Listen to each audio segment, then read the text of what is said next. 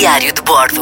M80 Extra com Gonçalo Câmara. Os autocarros no Sri Lanka são um verdadeiro exercício de paciência, essencial para quem quer conhecer as rotinas dos singaleses. O rádio uh, do autocarro está sempre ligado, há sempre uma música no ar, com decibéis acima do normal, paira sempre também o cheiro a incenso e a suor, que é perfeitamente normal. A decoração é estridente, muitas vezes alusiva à religião que ali predomina, o hinduísmo e o budismo.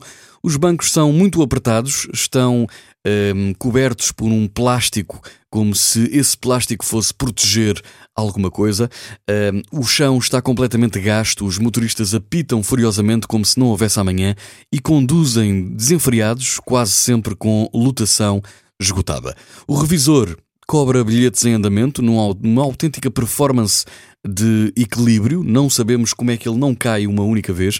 Deve estar habituado com certeza. Os passageiros seguem enlatados, concentrados em encontrar trocos no fundo da carteira ou nos bolsos, sem nunca deixar de fazer contrapeso nas curvas, nas ultrapassagens e outras manobras diabólicas que nos põem de olhos em bico e de coração nas mãos.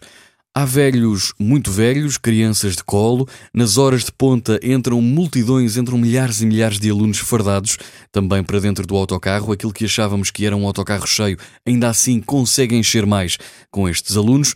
E no fundo, viajar de autocarro no Sri Lanka, e diria até em qualquer outro país asiático, é sinónimo de aventura, mas também de contenção de custos.